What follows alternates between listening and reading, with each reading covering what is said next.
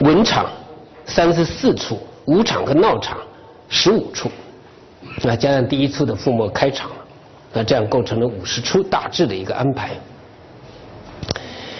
那么爱文者呢，喜其词。我曾经有个概括了，长生殿的语言，就所谓曲词这方面来看，它是比较典型的曲语。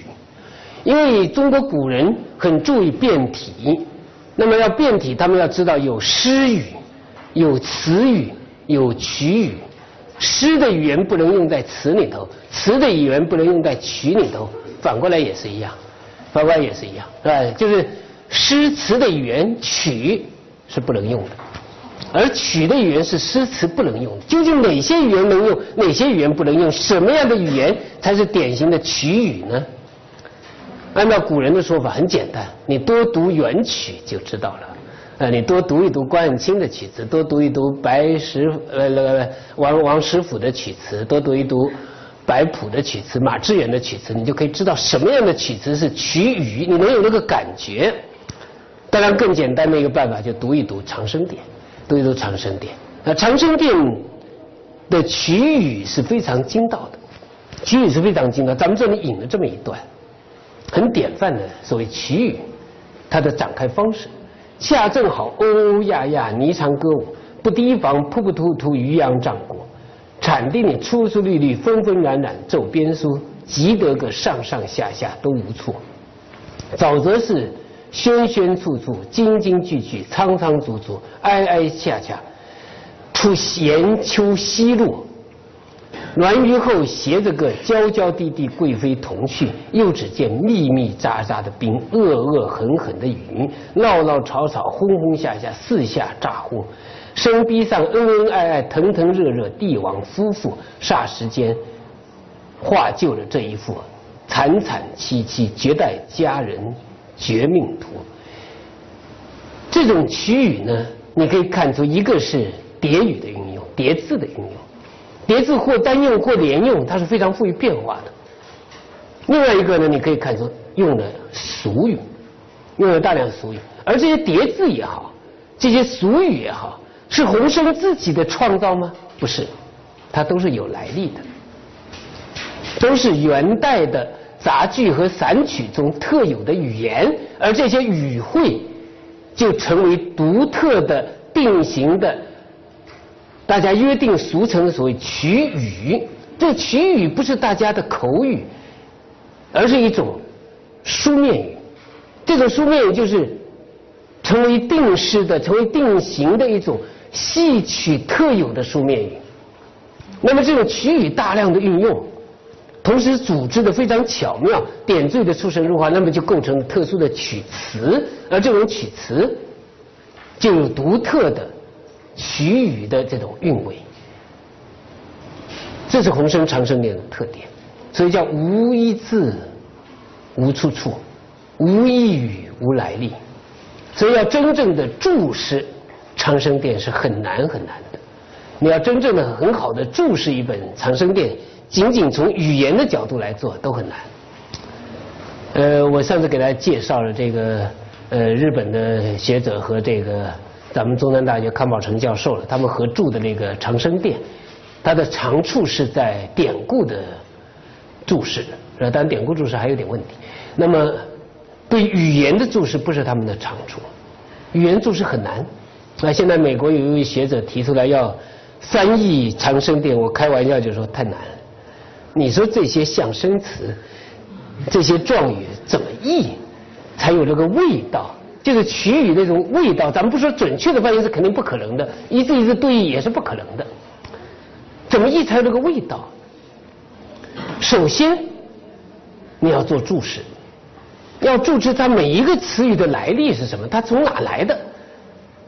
同时，第二个你要注释它每一个词语的很准确的意思是什么。这欧欧亚亚，到底它的意思是什么？这个噗噗突突，它的意思是什么？内在那个含义是什么？你才能够把它翻成现代汉语，翻成现代汉语以后，才能够抓住它那个精髓那个东西，才翻成英语。这是很难的，很难的。咱们这个翻译的时候，这个中国古代典籍的翻译，往往要经过古文精义这个环节，所以他们很喜欢看看古文精义的东西。但古文精义往往一精义以后就没有那个味道了，没有那个，因为我也做过古文精义的这个事，一做以后发现不太容易，不太容易，因为要翻成现代汉语，所谓标准的现代汉语，有的时候要丢掉很多古代的这种语汇自身的那个精要的地方，你要丢掉，你没有办法，你没法翻译，哦哦呀呀，怎么翻译成现代汉语？没法翻译。但这种曲词你没法翻译的时候，他他只能用原来的词，用原来词你就要做注释，要做注释。所以这是曲语要多读原曲，多读长生殿，你才能知道什么叫做典雅的、标准的、定型的这种曲语是什么东西，既古香古色又亲切动人。要要写出这样的曲语是不容易的。这是爱文者喜其词，从他的词里头就可以看出来。但这个唱起来也很上口的，所以叫知音者赏其律。长生殿的音律是非常非常讲究的，这个台湾学者有的做的很仔细，很仔细。长生殿的呃，甚至有些很细致的研究，就每一支曲牌它的格律。到长生殿呢，怎么去讲究？哪用平声，哪用仄声？而这个在曲里头，不仅仅像诗讲究平仄，它要讲究清浊，清浊音也是不同的。阴平和阳平是有区别的，这赏声和去声也是有区别的。咱们现在因为不讲究这个区别了，以后咱们就失去了中国。语言，这个古代语言不止中呃古代语言，包括现代语言，就是中国语言这个四声平闪去入，现在阴平阳平赏声去声，它自身那个音乐性的特点，咱们会失去这个音乐性的特点。如果不注意这个，你一给它音乐化了以后，它对不上号了，对不上号。你只要仔细听现在很多流行歌曲，有的时候你不懂得它的歌词的时候，你只是听它的唱的时候。你会觉得听不懂他的意思，捉不住他那个词，捉不住他的词，对吧？比如我在老开玩笑说的这个，咱们原来有个歌叫《东方之珠》了，是吧？东方之珠全是平声，东方之珠在音韵上是忌讳的，所以一唱起来就变成东方的蜘蛛了。你没办法，你唱个音里来东方之珠，你怎么唱都是东方之珠，你没有办法给它变化，为什么呢？它就是平赏的问题，它四个四平声，四平声一出来以后，你用音乐的格调去怎么去改它？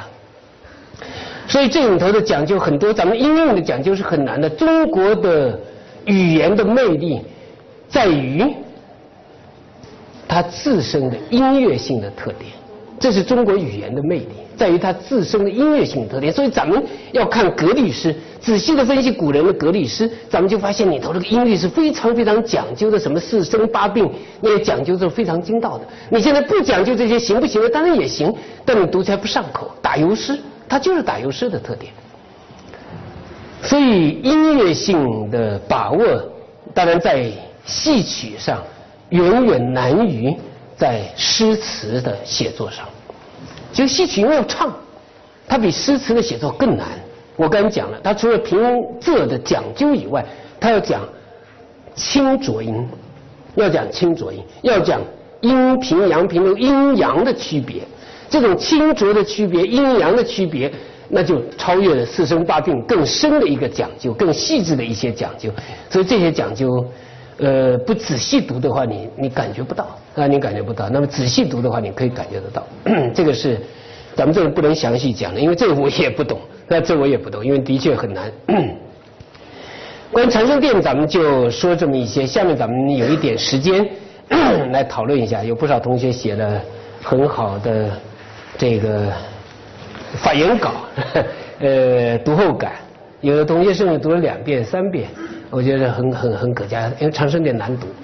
长生殿不好读，但是桃花扇更不好读，那桃花更不好读。长生殿也很难读，能读两遍三遍不容易，而且每读一遍你肯定会有新的体会。好，咱们请几位同学来说一下，哪位同学自己要说的？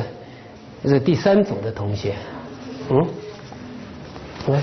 呃，我是这个第三组的组长。嗯，你你你是组长，好，你说，你简单一点啊，因为你一说很长的，我知道。我前面这个准备就不太多了，说，这个我先说一下第一个问题吧，就是你同意这个观点吗？我认为我我同意这个写情的，因为主要有以下三点，第一点是它是这种发乎情止乎情，就是整个情是贯穿整个长生殿的，包括最后的结尾都是他们升入这个上天。然后继续他们那段情缘，都是这样的。而作者在这个整个文章，并不是以史这个角度去划分整个文章这个脉络的，而是以这个情的角度。比如安史之乱之前，是属于那种天天能够风花雪月期，而安史之乱了，战乱了嘛，就是不能够天天风花雪月期。而这个最后杨贵妃死了，就是永远不能风花雪月期。其实他并没有按安史之乱啊、什么兴啊、亡啊、战乱啊这样来划分整个时代。而是以他们两个之间能不能天天风花雪月了，来这样整个划分整个时代。所以是这种发乎情而止乎情。第二可能就是这种出于情而至于情，就是作者给我们罗列出了一个很清晰的安史之乱，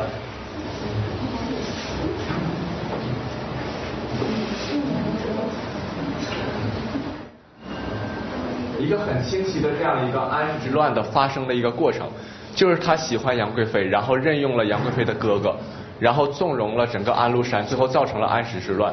最后，但是作者并没有把这个安史之乱的责任推给这个杨贵妃。作者在整个文章中并没有责怪、责怪、责怪这个杨贵妃的任何意思。相反，他赞扬了这种他们之间这种纯正的情。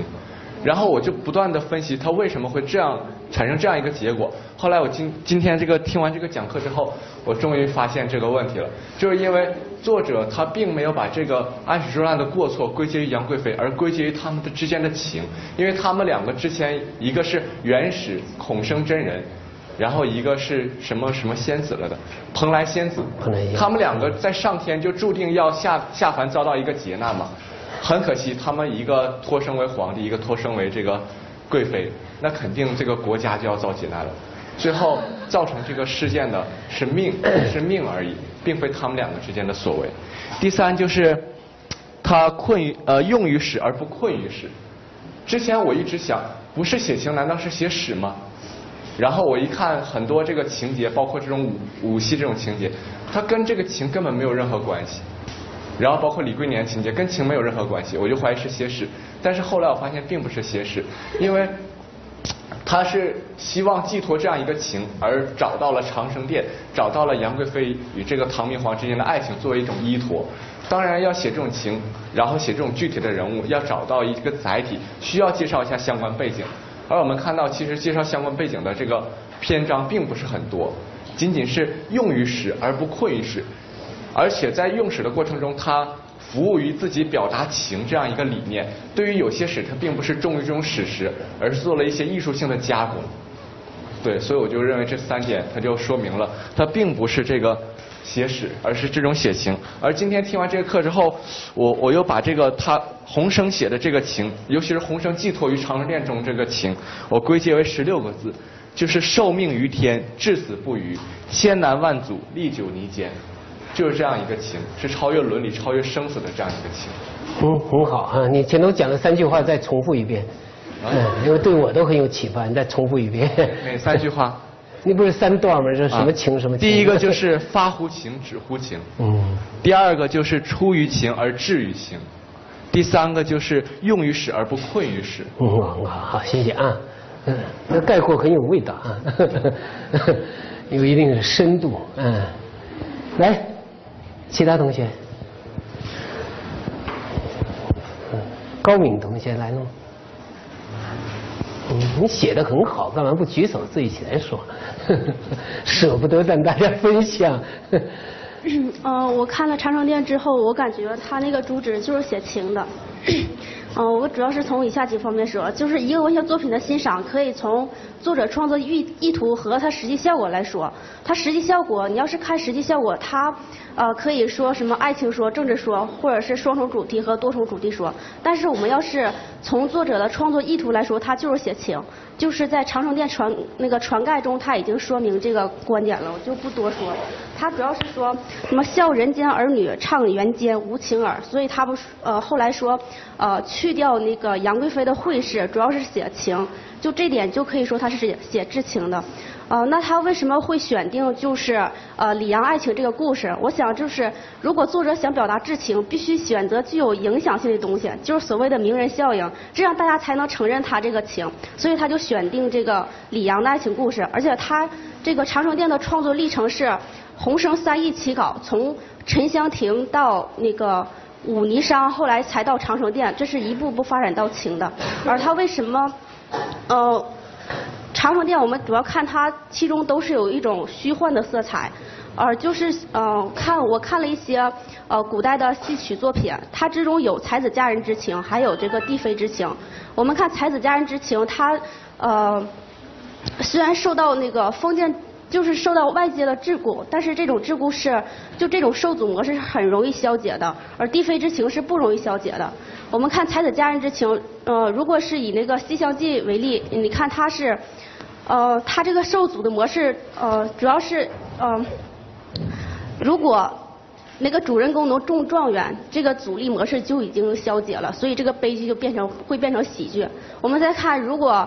呃，这是他对外界压迫的一种迎合。如果他对外界压迫采取逃避态度，主人公可以逃走，就像那个呃司马相如和卓文君，他们一走了之，这个爱情模式，这个受阻的模式也被消解，所以他也会从悲剧变成喜剧。但是帝妃之情就不可以，认为皇帝和帝妃之情他们是有身份限制的，他不可能一走了之，而且他们这种权利就是无上的，也不可能说呃从别人给他什么影响来消解这种模式，所以这种。呃，他们的爱情阻力就完全可以归结为造化。我们一看，它其中有些就是戏词嘛，就已经说了，恩从天上浓，缘相生前重，所以它就注定了这种爱情模式就是，呃，他们的阻力就是一种造化。嗯，我们看那个长生殿全全那个整个文本过程中都是贯穿一种这种思想。呃，那个最感受最深的就是李霞洲。那个一件诗，他就给我们的感觉就是李阳的悲剧就是注定的，他们爱情这个至情模式必须经受生和死的考验。生的考验就是呃，一方面是呃杨贵妃的后宫争宠，另一方面就是政治兴亡；而死的考验就是呃什么悠悠生死别经年，魂魄不曾入梦来。所以只有经受生和死两重考验，这个。情感模式才能说是知情模式，而我不承认那个政治兴亡说。我们看他那个长生殿的主题是写情，而且那个政治兴亡只是说他在嗯生的时候经受的考验，而且这个政治嗯，他是在就是那个爱情说是主线，而那个安史之乱只是一种辅线，他只有在情最坚的时候，那个呃政治上。受到阻力越大，我们看他在定情刚定情的时候就有那个会权，就说明他呃就要经受这种政治上的考验，而且在他每次情感升华的时候，我们现在从那个呃定情到后来复照，这个是那个春望春望宫这个纠纷嘛，之后他就有那个呃一衬那个诗了，就说明他们这个呃如果你情感再那个升华之后，他肯定就会有政治上的考验嘛，后来又经过。呃，叫什么纠纷来着？呃，后来又那个翠阁纠纷，就是跟梅妃那个争宠之后，后这个他们情感又增进了一层，又什么密室之密室嘛。后来就这个情感在这个情况下，我们感觉已经发展到就是情深意浓那种程度了。但是他后来就有惊变和埋玉那个生死离别了。这个就是说，生的考验已经到这个程度，就无法再写下去了，所以就到死的考验。死的考验就是，呃，魂魄不曾入梦来，呃，就是这种这种说法。所以只有那个经过生和死双重考验，才能说爱情是历久弥坚的，这样才能体现出至情。而且我不感觉它是政治政治说，是因为如果专写专写政治兴亡之感，就没有必要在结尾说他们俩是团圆的结局了。而且他为作者为什么？呃，就是在后来，就是经过虚化，什么呃织女，就是呃，说明他们这个至情已经感动金石回天地了嘛，所以才人战胜造化，所以这个时候才是至情。我感觉这种情感才是至情。嗯，讲的很好哈，这个高敏同学有一个很长的发言稿发在网上，哎，大家可以读一读。还有其他同学吗？哎。那个我想补充那个那个观点，就说那个长生殿写情，然后实际上就很多李阳其他的那个作品，它都是主旨为写情，但是由于他写他那个他的那个前半部分往往写那个那个李阳生之情，这样的话就容易造成一个结果，就是他摆脱不了那个政治影响。然后那个前半年我们曾经那个就是看过那个呃日本题材的那个杨贵妃的那个故事。就是他处他处理杨贵妃题材的话，就和那个洪生这这种类似的处理题材，他是采取另一个不同的方式，就是他只描写那个李阳那个死之情，然后这样的话，他只写死之情就可以摆脱一下那个前面这个，就完全摆脱了那个前面政治的这个影响。然后另外他的结局就是那个洪生最后虽然设计了一个不是一个大团圆的圆满的结局，但是他们那个毕竟是以那个。死的那个形象在那个织女的引导下相见，那个来那个收场。然后那个他们那个能月的那个结局，最后设计的是那个杨贵妃最最后一个人孤独的在那个在那个蓬莱仙宫中那个自己的那样流泪。然后这样的结局实际上就是那种把这种情的这种深刻的这种悲剧性写得更加那个凄惨。然后我想这个从这个角度也可以那个。就是让我们想一下，就是关于这个写情的这个呃方法和这个这个他的那个表述的这种思路的那个差异。嗯，很好哈。这个日本人很喜欢杨贵妃的故事，其中一个很重要的原因呢，就是有所谓杨贵妃上海东瀛的这个传说。呃，据说杨贵妃没死，找了个替身呢，是吧？因为最后发掘杨贵妃的墓。大家在长生殿都也可以看到，那时候只有一关，尸首不见了，所以没死，没死跑哪去了呢？化妆逃到了日本，哎，所以在日本还留下杨贵妃的墓，还留下杨贵妃的墓，所以还有一个很有意思的传说。这也可以看出，像这种故事，因为白居易的诗在日本流传是很广泛的，白居易的诗集。在日本流传是很广泛的，比李白、杜甫的诗流传的要广，嗯，跟他的通俗的特点也有关系。所以像他的这样的一种咏叹长生呃《长恨歌》这样咏叹，在日本也引起了种种新的反响，然后包括刚才讲的冷月的这种剧本很有意思。大家对比一下读也可以看出，日本人的那种悲剧感受和中国人不一样。那这个是跟日本的文化有关系的，因为他这个海岛文化的呃生成的这种文化。感受和咱们的大陆文化是不一样的，海岛文明啊和这大陆文明是真的是不一样的。